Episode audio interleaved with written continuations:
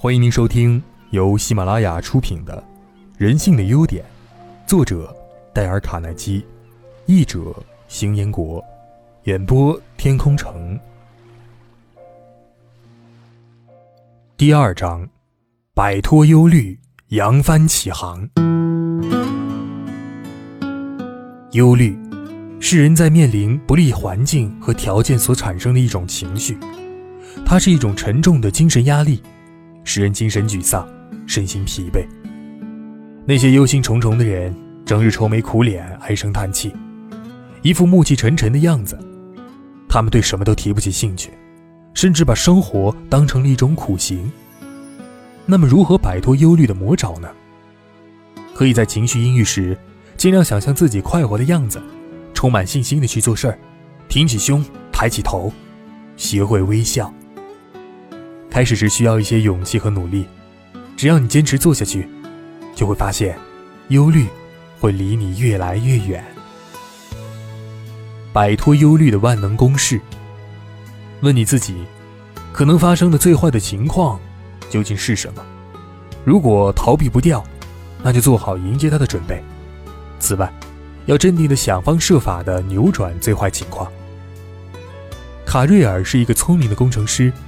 他开创了空调制造行业，现在世界上著名的卡瑞尔公司的负责人。我们在纽约的工程师俱乐部进行午餐时，他亲口告诉了一个迅速而有效的清除忧虑的办法。年轻的时候，我在纽约州水牛城的水牛钢铁机公司做事儿。有一次，我要去密苏里州水晶城的匹斯堡玻璃公司下属工厂安装瓦斯清洗器。这是一种新型机器，我们经过一番精心的调试，克服了许多意想不到的困难，机器总算是可以运行了，但性能还没有达到我们预期的指标。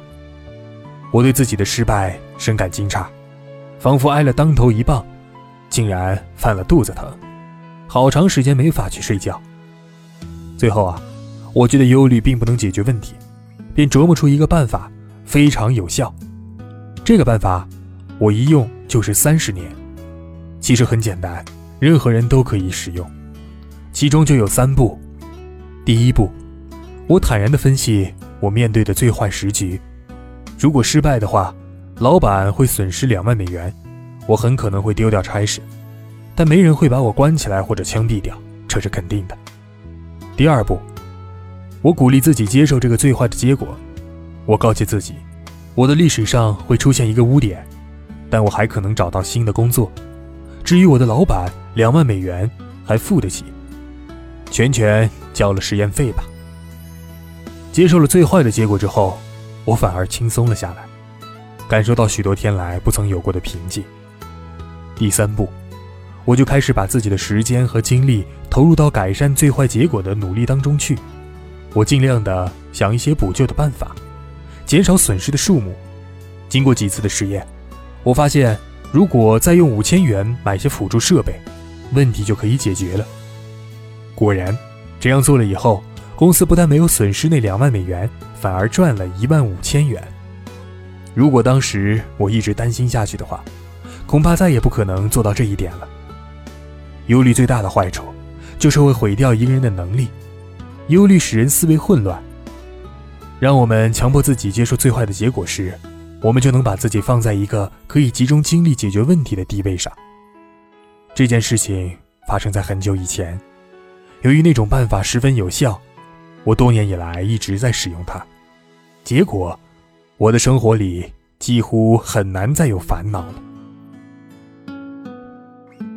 为什么卡瑞尔的办法这么有实用价值呢？从心理学上讲。它能够把我们从灰色云层中拉下来，使我们的双脚稳稳地站在地面上。假如我们脚下没有踏实的土地，又怎么能把事情做好呢？应用心理学之父威廉·詹姆斯教授已经去世三十八年了。假如他还活着，今天听说了这个公式，一定会深为赞赏的，因为他曾经说过，能接受继承现实，是克服随之而来任何不幸的第一步。林语堂在他那本深受欢迎的《生活的艺术》里也说过同样的话。这位中国哲学家说：“心理上的平静能顶住最坏的境遇，能让你焕发新的活力。这话说的太对了。接受了最坏的结果，我们就不会再损失什么。这就意味着失去的一切都有希望回来的。可是生活中还有成千上万的人为愤怒而毁了生活，因为他们拒绝接受最坏的境况，不肯从灾难中救出点什么东西。他们不但不重新构建自己的大厦，反而成了忧虑症的牺牲者。你是否愿意看到其他人对卡瑞尔公式的运用实例呢？下面这个例子就是我班上的一名学生讲述的。目前，他是纽约的邮商。我被敲诈了，我不相信会有这样的事情，这简直就是电影里的镜头啊！事情是这样的，我主管的石油公司里有些运油司机，应该把顾客的定量油偷偷克扣下来卖掉。一天，一个自称是政府调查员的人来找我，向我要红包。他说他掌握了我们运货员的舞弊证据，他威胁说，如果我不答应的话，他就把证据转交给当地的检察官。这时我才知道公司存在这种非法的买卖。当然，这与我个人没有什么关系，但我知道法律有规定，公司必须为自己的职工行为负责。而且，万一案子打到法院，上了报，这种坏名声就会损害了我的生意。我为自己的生意骄傲，那是父亲在二十四年前打下的基础。当时我急得生了病，整整三天三夜不吃不喝，睡不着。我一直在这件事里打转着，我是该付那笔钱五千美金，还是该对那个人说：“你想怎么干就怎么干吧？”我一直拿不定主意，每天都做噩梦。星期天晚上，我随手拿起了一本《怎样不再忧虑》。这是我在去听卡耐基公开演讲时拿到的。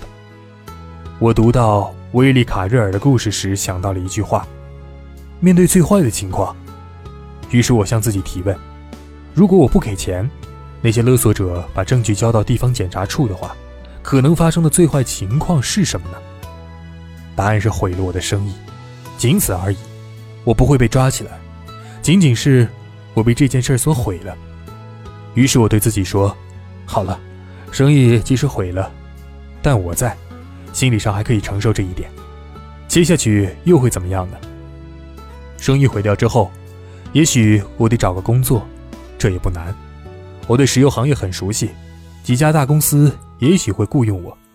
我开始感觉好了很多。三天三夜来，这种忧虑也开始逐渐的消散，我的情绪基本稳定下来，当然，也能开始思考了。我清醒地看了下一步，改善不利的处境。我思考解决的办法时，一个崭新的局面呈现在我面前。如果我把整个情况告诉我的律师，他也许能找到一条我没有想到的新路呢。我过去一直没有想到这一点，这完全是因为我只是一直在担心，而没有好好的思考。我立即打定主意，第二天一早就去见了我的律师。接着我上了床，睡得安安稳稳。第二天早上，我的律师让我去见地方检察官，把整个情况全部告诉了他。我照他的话做了。当我说出原委之后，出乎意料地听到地方检察官说：“这种勒索已经连续几个月了。那个自称是政府官员的人，其实是个警力的通缉犯。在我无法决定是否该把五千美元交给那个职业犯罪时而担心的三天三夜之后，听到他这番话。”真是长长的松了一口气呀！这次经历给我上了终身难忘的一课。现在，每当我面临会使我忧虑难题时，威利卡瑞尔的老公式就会派上用场。如果你也有忧虑，就应该用威利卡瑞尔的万能公式，做下面三件事：一、问你自己，可能发生最坏的情况是什么呢？二、如果逃避不掉，就做好准备迎接它。三，镇定的想方设法改善最坏的情况。